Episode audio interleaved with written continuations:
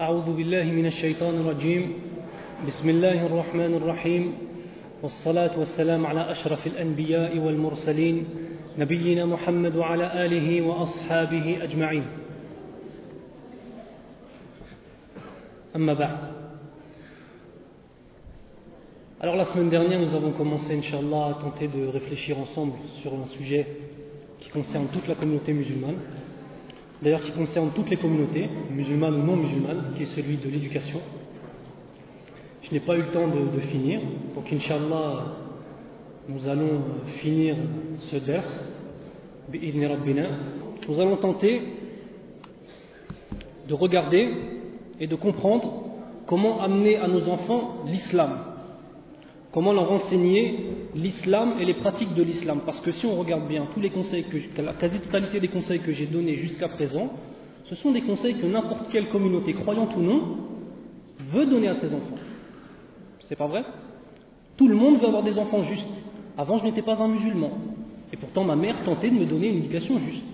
Ma mère tentait de me donner une éducation où je ne vole pas, où je ne mens pas, où j'ai une vision de ma mère qui est une femme qui dit la vérité, etc. Vous voyez? Donc là, on rentre vraiment dans une chose khassa, euh, vraiment euh, dirigée vers la communauté musulmane. Premièrement, amener l'enfant à prier. Alors j'avais déjà fait une petite euh, ishara, un petit, comment dirais-je, une petite allusion à cela la semaine dernière par rapport au fait d'emmener les, les enfants à la mosquée. Bien évidemment, il faut tenter d'éduquer nos enfants afin qu'ils ne dérangent pas les gens qui prient, bien sûr, ça c'est une réalité mais amener l'enfant à toujours prier. Deuxièmement, lui faire comprendre que si l'enfant est obéissant envers ses parents, alors Allah Azza wa sera satisfait de lui et que ses enfants seront satisfaits de lui. C'est-à-dire, mon enfant, tu dois m'obéir, si tu m'obéis, je t'aimerai. Mais tu sais quoi? Si je t'aime parce que tu m'obéis, alors Allah Azza wa t'aimera lui aussi. Et pour toi, ce n'est pas simplement le fait de m'obéir parce que sinon je vais te taper, ou parce que sinon je ne vais pas t'acheter euh, le pantalon que tu voulais ou, euh, ou, la console de jeu que tu voulais, mais parce qu'en plus, grâce à ça, Allah Azza wa va t'aimer. C'est une chose très importante. De même, enseigner à nos enfants l'amour de la vérité, un véritable amour de la vérité, et non pas qu'ils se sentent forcés de dire la vérité devant nous et mentir derrière nous. Alors, le prophète sallallahu alayhi wa sallam, dans un hadith, dit Celui qui appelle un enfant en lui promettant quelque chose et ne lui donne rien, commet là un mensonge. Si je dis à un enfant Viens me voir et je donnerai je te donnerai un bonbon et que je ne lui donne pas, qu'est-ce que c'est? Allah Azza wa compte cela comme étant un mensonge. Un enfant qui voit ses parents lui mentir, qui voit ses parents le trahir, qui voit ses parents ne pas tenir leur, leur, leur, parole envers lui, je viendrai te chercher ce soir à l'école et je ne viens pas. Tout ce type de choses, on casse complètement l'image du père ou de la mère, de même de la mère au sein de l'enfant. Alors comment est-ce que cet enfant voudra nous ressembler? On voit souvent dans des familles de pratiquants musulmans l'enfant qui est à l'inverse du père. Et pourquoi il est à l'inverse du père totalement? Parce qu'il ne veut pas lui ressembler. C'est aussi simple que ça. L'enfant ne veut pas ressembler à son père. Alors mon père, il va à la mosquée, moi j'y vais pas. Lui, il fait la prière, moi j'y vais pas. Ma mère, euh, je sais pas, elle s'est mariée avec quelqu'un du bled, alors moi je veux pas quelqu'un du bled, etc., etc. Donc une opposition totale à tout ce que fait le père et à tout ce que fait la mère. Je veux me démarquer d'eux. Donc cette chose-là, c'est une catastrophe. Il faut absolument tenter de l'éviter. De même, lui enseigner l'équité par notre pratique même de l'équité entre les enfants. Être, rendre les enfants égaux entre eux. Le prophète sallallahu alayhi wa sallam dit Craignez Allah et soyez équitables envers vos enfants. De même, un autre hadith d'un Nabi sallallahu alayhi wa sallam rapporté par Al-Bukhari qui dit Celui qui a une fille qui ne l'enterre pas vivante, car à l'époque pré-islamique, avant l'islam, les Arabes, c'était un, honneur, déshonneur chez eux d'avoir une fille. Ils prenaient l'enfant, ils l'enterraient vivant.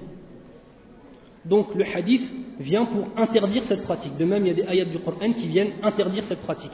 Donc celui qui a une fille qui ne l'enterre pas vivante, ne l'insulte pas, ne favorise pas son fils par rapport à elle, c'est très important, ne favorise pas son fils par rapport à elle. Allah le fera rentrer au paradis. Pourquoi je me permets de répéter deux fois ne, favorise pas son fils par rapport à elle? Nous avons à la maison des enfants qui sont égaux, la fille qui fait à manger, qui fait le ménage, qui fait tout pendant le ramadan, alors elle est jeune, elle fait à manger, elle fait tout. On a le fils, alors là, le pacha. C'est vrai ou c'est pas vrai? Le fils, il fait rien du tout. Oui, mais c'est comme ça notre. Oui, mais c'est pas comme ça dans l'islam. C'est pas comme ça dans l'islam. Celui qui me dit que c'est aïb qu'un garçon euh, euh, participe aux tâches ménagères, alors là il est en train de dire que le Nabi sallallahu alayhi wa sallam a fait quelque chose de aïb. Et ça c'est faux.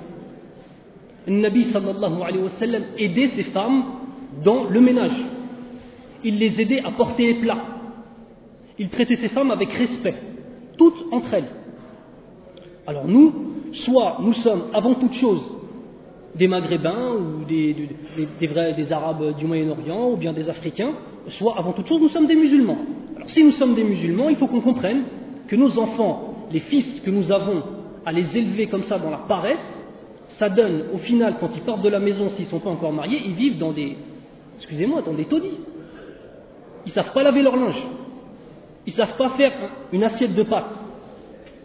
Ça donne une génération d'assistés des garçons qui ne savent rien faire. Comment voulez-vous que, quelqu'un qui ne sait même pas s'assumer assume à son tour une famille ou assume à son tour son rôle dans la communauté musulmane, avec toutes les difficultés que rencontre la, communauté musulmane?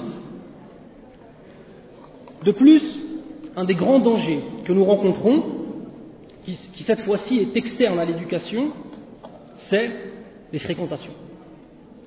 Alors là, on peut donner l'éducation qu'on voudra à nos enfants.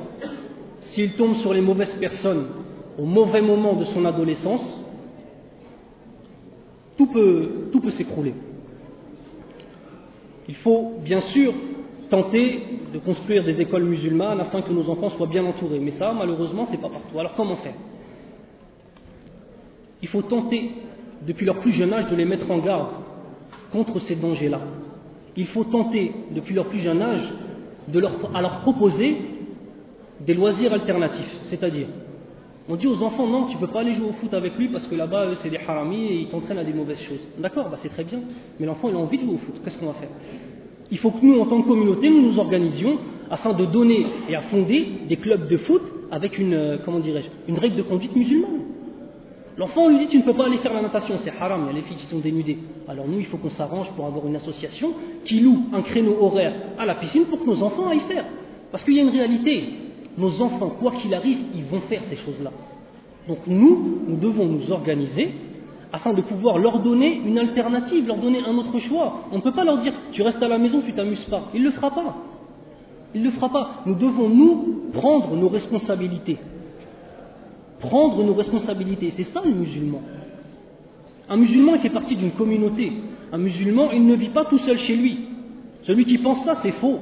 Celui qui pense que l'islam, c'est le fait de venir faire la prière à la mosquée et de sortir, mais il est passé à côté de 90% de l'islam. L'islam, c'est une communauté. L'islam, c'est une solidarité entre nous.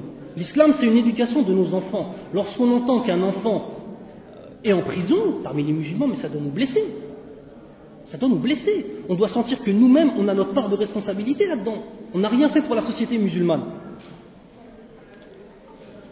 Mais après tous ces conseils, en vérité, il y a une chose qui ressort.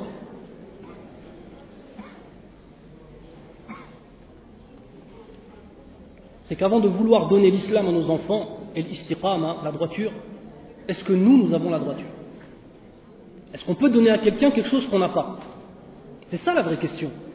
Parce qu'on a la méthode, d'accord, on a la méthode. Avant même que je vous dise ça, il y a des gens qui ont parlé de la méthode à suivre. Nous avons la méthode, nous leur donnons la méthode. D'accord. Mais est-ce que nous, nous avons cette pratique de l'islam? Je vais vous raconter une histoire de Ibn al-Qayyim al-Jawziyah, qui est un des grands élèves de Sheikh al-Islam Ibn Taymiyyah. Euh, Ibn Qayyim al-Jawziyah, on l'appelle Tabib al-Qulub, le médecin des cœurs. Il y a un esclave qui est venu le voir, parce que bien évidemment, Ibn Qayyim al-Jawziyah était imam dans une mosquée le vendredi. Cet esclave est venu lui demander Ya imam ana, oh notre imam, fais un dars, fais une khutbah, un sermon sur la récompense qu'il y a à euh, rendre sa liberté à un esclave. Lui-même est esclave. Et son maître s'assied à cette khutbah. Il lui demande, Ibn Qayyim al-Jawziya, de lui dire, Na'am, Inch'Allah, je le ferai. Toute cette semaine, il est en train de penser à ce qu'il fera quand il sera libre. Arrive Yawm al-Jumu'ah, le le sujet, ce n'est pas ça, c'est un autre sujet. L'imam traite d'un autre sujet. Il commence à désespérer un petit peu. La deuxième semaine arrive, il parle toujours pas de ça. Pourtant, il lui avait dit oui. Pourtant, il s'était engagé à faire ce sujet-là. Il ne le fait pas. Troisième semaine, quatrième semaine, le temps passe. Puis enfin, un jour, min il fait la conférence sur ce sujet-là. Excusez-moi, pas la conférence, le sermon, le khutbah sur ce sujet-là. Et bien évidemment, le maître l'entend, et bien évidemment, le maître libère son esclave pour avoir la récompense. L'esclave vient voir l'imam, il commence à faire des doigts pour lui. Jazakallahu khair. Tu es celui, rabbina, par la cause d'Allah qui m'a rendu ma liberté. Je te remercie de tout mon cœur. Jusqu'à la fin de ma vie, je ferai des doigts pour toi, etc. Il dit Par contre, il y a imam, j'ai juste une question à te poser. À vous poser, sûrement qu'il vous voyez. Pourquoi avez-vous mis autant de temps à parler de ce sujet-là? Ibn Qayyim al-Jawziya lui répondit, lui répondit Il y a une chose que je déteste faire c'est d'ordonner ou de conseiller aux gens de faire une chose que je n'ai jamais faite. Et je n'ai jamais eu d'esclave. Donc du jour où tu es venu me voir, j'ai économisé, puis économisé jusqu'à temps de pouvoir aller au souk, d'acheter un esclave et de le libérer. Ainsi, après l'avoir libéré, je peux moi-même dire aux gens et conseiller aux gens de libérer. Où sommes-nous de cette attitude? Sommes-nous proches Sommes-nous loin? Y en a-t-il parmi nous qui sont comme l'imam, mashallah, tabarakallah? Y en a-t-il parmi nous qui sont loin de cette attitude-là? Je ne veux pas ordonner quelque chose que je n'ai jamais fait. De même, le prophète sallallahu alayhi wa sallam dit dans un hadith, un hadith extrêmement connu, il y a certes dans le corps une partie de nous-mêmes, si elle est saine, tout le corps s'en retrouve assaini. Et de même, si elle est pervertie, alors tout le corps s'en retrouve perverti. Et c'est bien sûr le cœur. Quand on regarde ce hadith, on peut voir déjà une chose très importante et frappante. Le prophète sallallahu alayhi wa sallam n'a pas parlé de l'apparence. Il n'a pas parlé de l'apparence. Il n'a pas dit celui qui a l'apparence de l'istiqama, alors il est mustaqim. Non, il a dit la chose la plus importante, c'est ton qalb. Le cœur, non pas dans le sens, oui, l'islam c'est dans le cœur et je désobéis à Allah Azzawajal, cette phrase connue que tout le monde, beaucoup de gens disent. Non, l'islam dans le sens de ma relation avec Allah Azzawajal. Moi, face à Rabb al-Alamin, qui je suis? Autant, si le cœur est perverti, alors tout le corps est perverti. Si le père ou la mère est perverti, la famille sera pervertie. Nous devons donner à nos enfants de réelles bases, telle une maison. Alors il y a les constructions de base, il y a la base de la maison, il y a les murs porteurs, il y a la, toiture. Ça, c'est l'éducation. Les fondations sont le tawhid d'Allah Azza wa Comment ça On entend souvent des gens faire des durous, jazahumullah, faire sur le tawhid. ينقسموا إلى ثلاثة أقسام فأولا توحيد الربوبية ثم الألوهية ثم التوحيد في أسماء وصفات الله عز وجل d'accord donc premièrement euh, le tawhid, l'unicité d'Allah Azzawajal par le fait que c'est notre Seigneur, celui qui nous a créés, qui nous donne la subsistance. Deuxièmement, qu'il est celui, le seul que nous devons adorer. Troisièmement, dans ses noms et ses attributs. La pratique de ça, elle est où? C'est-à-dire, mon enfant, comment est-ce que je peux de faire craindre Allah Azzawajal avec Tawhid fil asma wa sifa, l'unicité de Dieu dans ses, dans ses, noms et dans ses attributs? De quelle façon est-ce que moi, le Tawhid, qui est la chose la plus importante, je vais pouvoir m'en servir réellement dans l'éducation de mes enfants? Et pour moi-même Alors tout simplement, si on enseigne à notre enfant qu'Allah c'est le Khaliq, Al-Razzaq, celui, le créateur de toutes choses, le pourvoyeur de toutes choses, si nous lui enseignons cela, alors il aura en lui la reconnaissance. Si nous lui enseignons qu'il est l'Aziz, le Tout-Puissant, qu'il est ala kulli shay'in qu'il est capable de toutes choses, et qu'il est le Malik, Malikou Yawmiddin, qu'il est le maître du jour de la résurrection, alors notre enfant commencer à craindre Allah Azzawajal.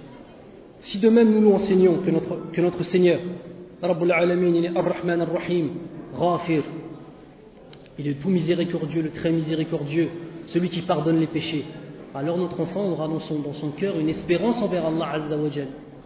C'est dans ce sens-là et dans cette façon-là d'aborder les choses fit tawhid que nous pourrons éduquer nos enfants sur un tawhid. Et maintenant, le fait de lui dire mémorise les 99 noms d'Allah Azzawajal sans lui expliquer, ça ne servira pas à grand-chose. De même, je vais vous citer une phrase de Sheikh al-Islam Ibn Taymiyyah Il dit Il y a sur cette terre un paradis.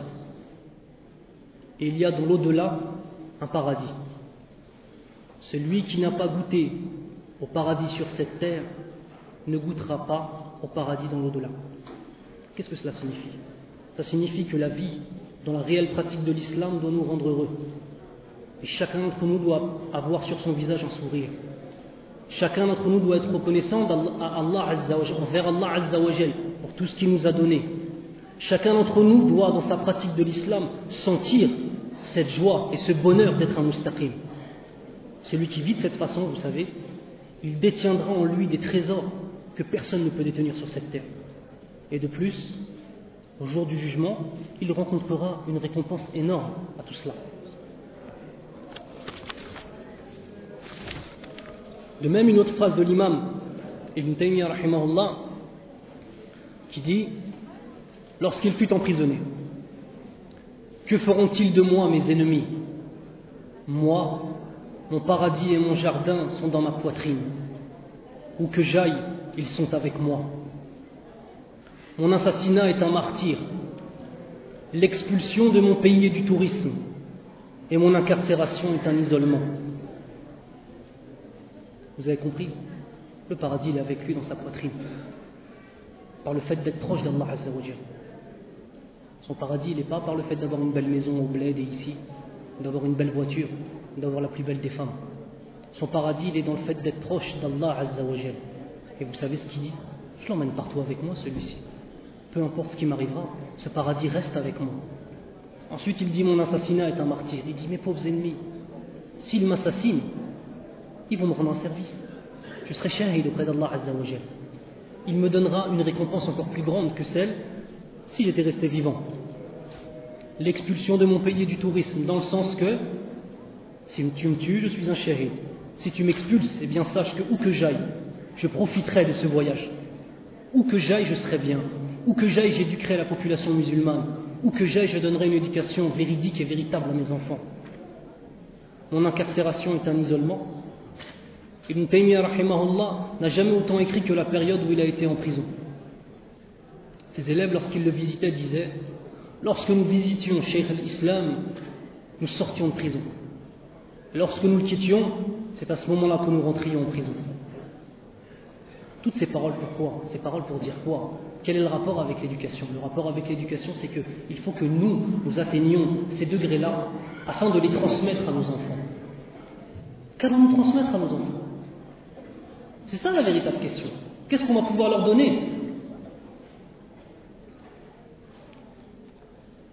Celui qui a trouvé Allah Azzawajal, il a tout trouvé. Qu'est-ce qu'a trouvé celui? Qu'est-ce qu'a trouvé celui qui a trouvé Allah? Et qu'est-ce qu'a perdu celui qui a perdu Allah? Celui qui a trouvé Allah Azzawajal a tout trouvé. Celui qui a perdu Allah Azzawajal a tout perdu. C'est ça la vérité. Et c'est ça que nous devons enseigner à nos enfants. Nous sommes des modèles pour nos enfants, mais nous-mêmes avons bien évidemment un modèle. Et ce modèle, c'est le plus droit des hommes, le plus dévoué des hommes, le plus intelligent que la terre n'ait jamais porté, le plus doux des hommes, le plus attentionné des hommes, le plus souriant, le plus désintéressé de cette vie le plus farouche à, défendre l'honneur de l'islam et des musulmans et la vie sacrée des musulmans, le plus miséricordieux des hommes, le plus aimant des hommes et le plus aimé des hommes.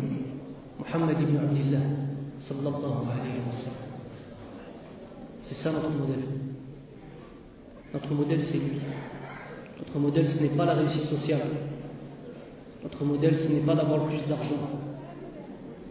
Notre modèle, c'est le prophète sallallahu alayhi wa sallam. Et pourquoi est-il notre modèle?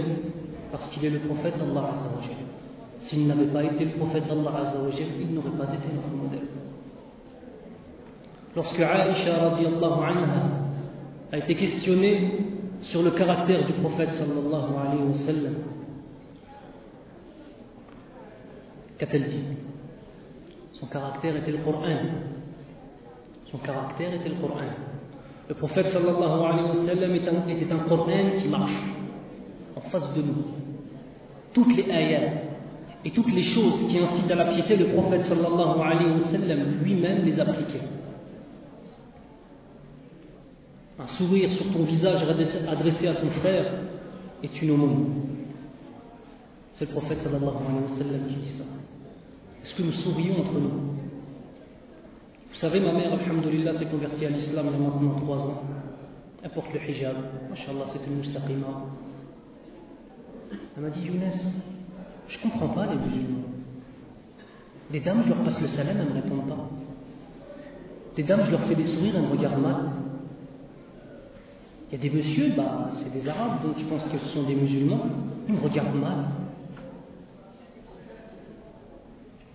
Aujourd'hui, on est comme ça. Aujourd'hui, notre comportement avec les musulmans, c'est ça. Aujourd'hui, nous, les jeunes, nous avons beaucoup de dureté. Nous avons un musulman qui commet des péchés, on le regarde comme si c'était un kafir. C'est pas un kafir. Un jeune qui commet des péchés, un jeune qui fait une chose mal, est-ce que ça va servir à quelque chose de le regarder mal et de l'insulter? Honnêtement, hormis euh, apaiser son nefs, ça servira à rien. On va l'éloigner. On va peut-être l'éloigner à jamais de la mosquée. Alors nous-mêmes, il faut que nous sachions quel comportement nous devons avoir entre nous, c'est-à-dire nous-mêmes vis-à-vis d'Allah Azzawajal, mais aussi le comportement que nous devons avoir avec les autres musulmans, et même avec les non-musulmans. Moi, j'étais j'étais un kafir. Et c'est le bon comportement des musulmans qui m'ont fait embrasser l'islam. Si je tombe sur des gens qui sont toujours en train de faire la tête, ou alors qui me regardent mal, mais jamais je serai entré dans l'islam. Nous avons une responsabilité. Peut-être que parfois on va regarder quelqu'un très mal, et à cause de ce regard, la personne ne rentrera jamais en islam, ou sortira de l'islam. J'ai malheureusement vu des gens sortir de l'islam à cause du comportement. Les tullab al-ilm, في المدينة المناورة كفروا بالله خرجوا من الملة à cause du comportement de certaines personnes. Vous vous rendez compte Quel comportement allons-nous enseigner à nos enfants si nous-mêmes nous ne savons pas ce qu'est avoir, d'avoir, ce qu'est d'avoir un bon comportement? Enfin, par rapport à la notion de communauté, je voudrais qu'il reste à l'esprit de chacun une chose, par la fin de ce verset, Inch'Allah Ta'ala, ce sont parmi les dernières paroles du prophète sallallahu alayhi wa sallam. Parce que le poison coulait dans ses veines et brûlait tout son corps de douleur. Qu'est-ce qu'il disait Ummati, Ummati. Le prophète sallallahu alayhi wa sallam, avant de mourir, s'est soucié de nous, de vous, de tous les musulmans. Est-ce que nous nous soucions du prophète sallallahu alayhi wa sallam? Est-ce que nous nous soucions de nos enfants? Est-ce que nous respectons les liens de parenté? Est-ce que nous avons du respect pour les gens qui sont dans la rue? De ne pas les déranger Le président, machallah, parle souvent du comportement que nous devons avoir, nous, lorsque l'on vient à la mosquée, ne pas déranger les gens. Regardez, machallah, tous ces jeunes qui sont dehors, tous ces jeunes et ces moins jeunes. Ils prient pas salat al-tarawih. Ils prient pas salat al-tahajjud. Pourquoi? Fils sabilillah, pour nous empêcher d'avoir un mauvais comportement à cause de nous, ils ne peuvent pas prier. C'est pas agile ça? C'est pas agile.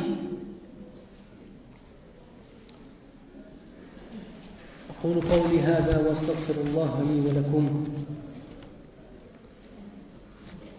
والله أعلم وصلى الله على محمد وعلى آله وأصحابه أجمعين.